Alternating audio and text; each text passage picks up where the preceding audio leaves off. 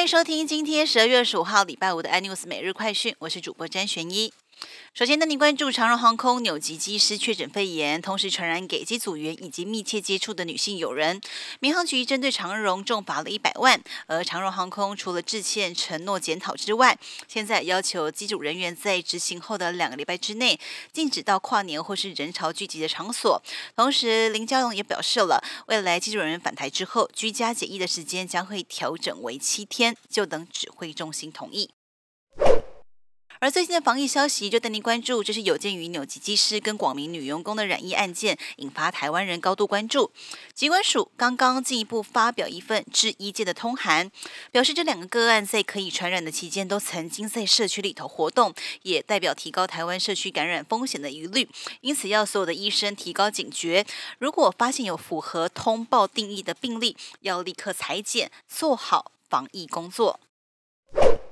同时提醒您，很快就要跨年了，保暖外套要快点准备好。下个礼拜三将会有超强的冷空气直冲而下，全台急冻，最低可能只剩五度。同时，气象局也表示，已经到了寒流的标准，可能会发布低温特报，并且这将会是十五年来最冷的跨年夜。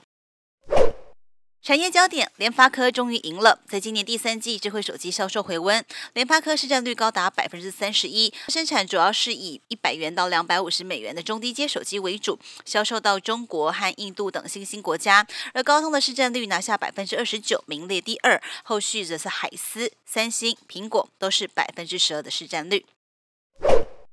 的国际消息，历经了一千六百四十五天，欧盟跟英国终于在十二月二十五号完成历史性的脱欧贸易协议，也代表英国从明年一月开始正式脱离欧盟。未来呢，双方达成的协议是以零关税、零配额为基础的自由贸易协定，英国则是可以收回货币、边界。法律、贸易还有渔权的自主控制权。更多新闻内容，请锁定有线电视八十八 MOD 五零四 iNews 最正晚报，或上 YouTube 搜寻三立 iNews。感谢台湾最大 p o c k s t 公司声浪技术支持。同时，你也可以在 Google、Apple、Spotify、KKBox 收听最新的 iNews 每日快讯。